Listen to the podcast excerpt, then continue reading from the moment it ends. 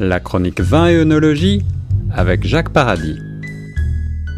Nous sommes de retour sur Choc FM 105.1, ici Guillaume Laurin et j'ai le grand plaisir de retrouver notre spécialiste du vin et de l'œnologie aujourd'hui, Jacques Paradis. Bonjour Jacques. Oui, bonjour Guillaume.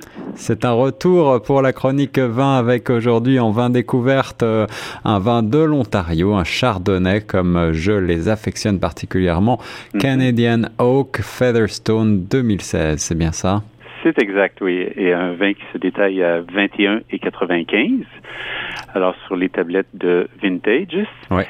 Et puis, euh, je l'ai choisi parce que c'est un vin, euh, Guillaume, qui porte vraiment à son zénith, je dirais, le concept de vin réalisé localement. Parce que non seulement c'est un vin euh, vécué, alors ce qui veut dire que c'est un vin qui est entièrement réalisé à partir de vins qui ont été cultivés en Ontario. Oui, oui. Il a été vinifié euh, en Ontario par une entreprise, le Featherstone, qui est une toute petite entreprise familiale qui est située euh, dans Niagara, dans la région de Vineland, alors dans la vallée de la Twente. Mais euh, ce vin-là a été fermenté et vieilli dans des barriques fabriquées à partir de chênes canadiens qui a poussé dans le sud de l'Ontario, plus particulièrement dans la région de Brantford. Ah oui, donc là, on est, on est vraiment dans l'Ontario de A à Z. Exactement, exactement. Alors, euh, Featherstone a été euh, une entreprise qui a été un petit peu pionnière, justement, dans l'expérimentation avec le chêne canadien euh, dans l'élaboration de vins vicués. Oui, oui. Ils, ont, ils ont commencé euh, au début des années 2000 et puis, ils ont mis sur le marché leur euh, premier euh, millésime de ce chardonnay, justement, euh, fermenté et vieilli en barrique de chêne en 2002. D'accord. Et, et, puis, depuis, ils en ont fait une cuvée chaque année. Alors, euh, bon, ils commencent à être euh, un petit peu des, spécialistes là dans cette expérimentation-là. Alors, je crois que, je crois, il me semble avoir goûté. En tout cas, moi, je suis un grand amateur de, chardonnay et, j'aime ce côté euh, boisé. Alors, peut-être que tu vas pouvoir nous rappeler un petit peu les, les caractéristiques et pourquoi est-ce qu'on utilise le bois dans l'élaboration des vins? Oui, oui. Alors, euh, évidemment, ce n'est pas d'hier. Euh, les, les contenants en, bois pour transporter le vin ont été utilisés euh, depuis belle lurette mm. dans, dans, plusieurs pays. Et on dit que déjà au troisième siècle de notre ère, ils avaient supplanté les amphores. Mais euh, peu à peu, le chêne a été utilisé non seulement pour son utilité comme euh, contenant pour le transport, mais on l'a utilisé pour impartir justement des saveurs particulières au vin. Alors, notamment des, euh, ils apportent des, des notes de butterscotch, de vanille, de grillé. Oui. Et, et, ça, ça s'est fait de deux façons principalement. la plus commune, c'est justement d'entreposer dans des euh, barriques, euh, habituellement c'est du chêne ou de, de, plus grands tonneaux après la fermentation pendant un certain temps, ce qui va justement apporter euh, ce supplément de nuances euh, aromatiques et puis gustatives au vin. Oui. Et puis l'autre façon, c'est aussi de euh, fermenter le vin dans des barriques de chêne. Alors ça, évidemment, c'est pas fait habituellement ou très rarement pour les vins rouges, parce que les vins rouges sont fermentés avec euh, la peau et, tous les résidus là, du pressage, oui. ce qui rend ça très difficile après ça pour le nettoyage.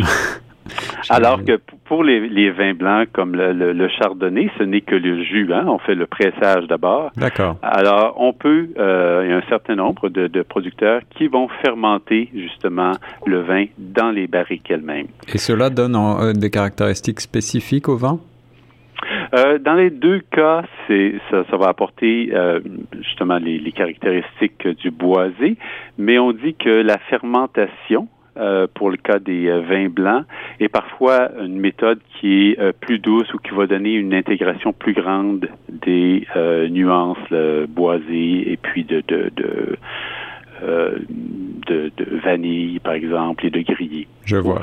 Je vois. Alors, on utilise beaucoup, tu l'as rappelé, le chêne. Euh, mm-hmm. Le chêne euh, canadien est assez peu connu sur la place des vins, j'imagine, à l'international. Quelle est la différence avec le chêne français ou le chêne américain, peut-être?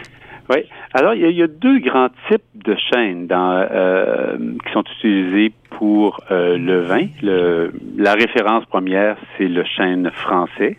hein, que, alors qui principalement des forêts de l'Allier, du Nevers, du Tronchet. Euh, mais peu à peu, avec la plus grande utilisation de chêne, il n'y avait pas suffisamment de chêne français, puis il était trop cher. Alors, l'autre grande source de chêne, c'était le chêne américain. C'est ça. Et, euh, entre autres, la Rioja s'est tournée vraiment vers le chêne américain euh, pour euh, son vieillissement, qui est une variété de chêne euh, différente, qui est euh, chêne blanc et qu'on dit qui est un, qui a un grain plus gros. Euh, et qui va donner, euh, dans le cas là, justement des, euh, des vins, des saveurs plus prononcées de vanille et de caramel anglais, par exemple. Ah, d'accord. Alors qu'on compare plutôt l'influence du chêne français sur le vin à celui d'un peu qui rappelle une boîte à cigares. Ah oui, c'est ça. Alors, c'est un petit peu différent. Et on dit que le chêne canadien, euh, qui est d'ailleurs de la même espèce que le chêne américain, oui. alors c'est le chêne blanc, mais qui a un grain plus serré que la plupart euh, des, des chênes que l'on retrouve aux États-Unis, simplement parce qu'on est à la limite euh, ici nordique. À cause du froid, oui. Mm. Exactement. Ce qui veut dire que sa croissance est plus lente. D'accord. Et puis, euh, il a un grain qui est plus serré. Alors, la, la vinificatrice euh, Anne Sperling affirme que le, le, le, le, chêne canadien le situe quelque part entre le chêne français et le chêne américain. Ça, c'est tout à fait intéressant. Ça, une question me vient à l'esprit, Jacques, mais ça va être peut-être une colle. Est-ce que on fait des barriques en, en bois d'érable par, par hasard également? Je crois qu'il y a eu un peu d'expérimentation. Je ne suis pas certain avec le bois d'érable, mais avec d'autres bois. Euh, c'est certain. Le noyer est utilisé aussi en Europe. Ah oui. Mais euh, ce ne sont pas tous les bois euh, qui se prêtent bien. D'une part, il, il, faut que le bois se, se, se prête bien à la transformation en barrique. Mais il y a aussi, il faut qu'il soit, euh, qu'il ait une certaine étanchéité. Mmh, euh, alors, ce ne sont pas tous les bois qui sont équivalents de ce côté-là. Et puis, les saveurs qui dérivent euh, du contact du vin avec le, le, bois également ne sont pas les mêmes selon les espèces. Et euh, je crois comprendre que certaines espèces ne donnent pas des résultats intéressants. Alors, ce qui, jusqu'à maintenant, a donné des, des les, les, les, les, atomes crochus les plus intéressants avec le vin, c'est le chêne. C'est le chêne, bien sûr. Alors, c'est ce qui vraiment domine là. Euh, Alors, justement, dans notre vin, quelles sont ses caractéristiques? Oui, alors ça nous donne, c'est un, un, un, vin qui est boisé. Alors pour les gens qui n'aiment pas les chardonnays boisés, il ne faut pas essayer ce vin-là. ce n'est pas pour vous. Mais euh, le boisé s'exprime, je dirais, dans, avec comme des arômes fins de brin de chêne. Alors c'est vraiment, il y a vraiment un aspect le boisé que l'on reconnaît et un côté épicé euh, que Eh oui. dans cas-ci j'associais un peu comme au poivre blanc. D'accord. Et puis les notes euh, sous-jacentes du fruit sont des, des notes euh, typiques là, pour le chardonnay de pommes, poire, euh, de citron et de beurre également. Alors, c'est un vin qui est assez corsé, avec un petit peu de chaleur d'alcool en finale. Et puis, les notes épicées sont bien marquées aussi sur la finale. Un vin Alors, blanc épicé, ça doit être euh, assez sympathique. Avec quoi est-ce qu'on peut boire euh, ce type de, de, de chardonnay? Ouais, pour, pour les, les, gens qui aiment les euh, chardonnays boisés, je trouve que c'est un vin euh, pour cette période-ci de l'année qui est vraiment idéal parce que ce sont des vins qui sont plus riches, euh, plus corsés. bon, et, ils accompagnent très bien, par exemple, les fruits de mer riches en sauce à la crème. Ah oui. On peut penser aussi à des côtelettes de porc préparées avec des fines herbes. -hmm. servi avec des champignons. Euh, les chardonnays boisés sont aussi excellents avec les courges. Alors, ah, peut-être euh, un plat de courges, par exemple, euh, cuit au four. D'accord. Ou encore des pâtes comme des raviolis à la courge ou à la citrouille. Alors, ce serait excellent avec ça. Ou on, on peut penser aussi un poulet à la king. Ah oui, ah oui, tout à oui. fait. Alors, le Chardonnay Canadian Oak Featherstone 2016 que vous retrouverez donc en ce moment à la section Vintage. Et euh, Jacques, comme à notre habitude, tu as aussi sélectionné un vin Petit Plaisir, Petit Plaisir, Petit Prix.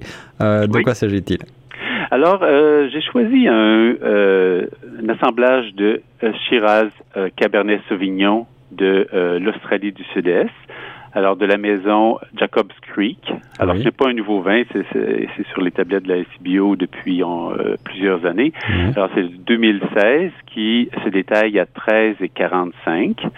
Alors j'ai eu l'occasion de regoûter ce vin-là euh, récemment. Et puis j'ai été euh, étonné en fait par euh, la, la- la qualité à ce prix-là. Alors je veux dire un vin qui est harmonieux, qui est équilibré. Alors c'est un vin corsé, comme Ouais. on s'y attend là, des euh, Shiraz Cabernet de l'Australie avec un, un certain boisé, des saveurs qui sont profondes, de mûres. Alors, des fruits, ce sont des fruits rouges, hein, cassis, mûres, prunes, avec un petit peu des notes aussi, euh, je dirais, d'herbes comme d'eucalyptus, euh, un petit peu de- de- d'épices aussi.